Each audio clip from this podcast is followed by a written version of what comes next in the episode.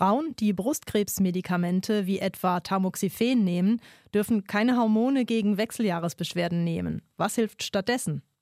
Tausend Antworten. Ihre Frage ist total spannend, weil wir sehr viele Frauen sehen mit Brustkrebs, die erhebliche Beschwerden haben, zum Teil auch ausgelöst durch das Tamoxifen oder das andere wichtige Medikament, was eingesetzt wird, der Aromatasehemmer. Mhm. Ähm, beide haben das Ziel, dass möglichst wenig Östrogen ähm, da ist, um einen hormonabhängigen Tumor in seinem Wachstum zu fördern, beziehungsweise um, um sicherzustellen, dass sie möglichst keinen Rezidiv ihrer Erkrankung bekommen. Und ein typisches Problem von Frauen, die eben genau diese Medikamente bekommen, bekommen, ist, dass sie starke Hitzewallungen und klimakterische Symptome bekommen.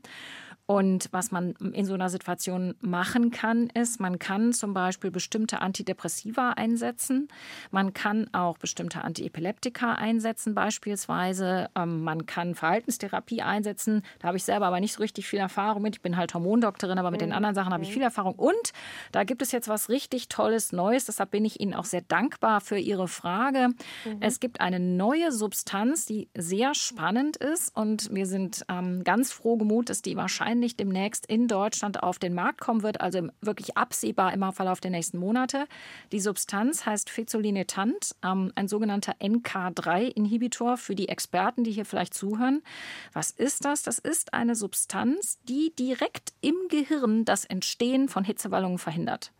Und das ist natürlich ganz großartig. Das klingt ja, als würde ein Traum wahr werden. Ja, genau so ist das auch. Also für uns in der Gynäkologie ist das ein Wort, was echt dauernd benutzt wird, die Sache mit dem Game Changer. Aber mhm. das verändert wirklich ganz viel. Also wenn man überlegt, 10 Prozent aller Frauen kriegen in Deutschland Brustkrebs. Die können keine Hormone nehmen. Die mhm. haben natürlich auch Beschwerden. Sie haben angerufen, Sie haben das geschildert, äh, Frau Konatz. Und ähm, diesen Frauen werden wir demnächst was anbieten können und auch allen anderen, die keine Hormone nehmen können aus irgendwelchen Gründen oder wollen. Also wenn alles gut läuft und die Substanz tatsächlich, also die ist jetzt schon von der EMEA geprüft und die haben ihr, die haben gesagt, jawohl, ist alles prima. Jetzt muss das noch in Deutschland zu Ende verhandelt werden. Aber es sieht extrem gut aus und ähm, ich freue mich wirklich sehr, dass ich dann demnächst auch in der wir in, demnächst in der Lage sein werden, Patientinnen wie Ihnen was effektiv Wirksames anbieten zu können. Das ist eine wirklich gute Nachricht.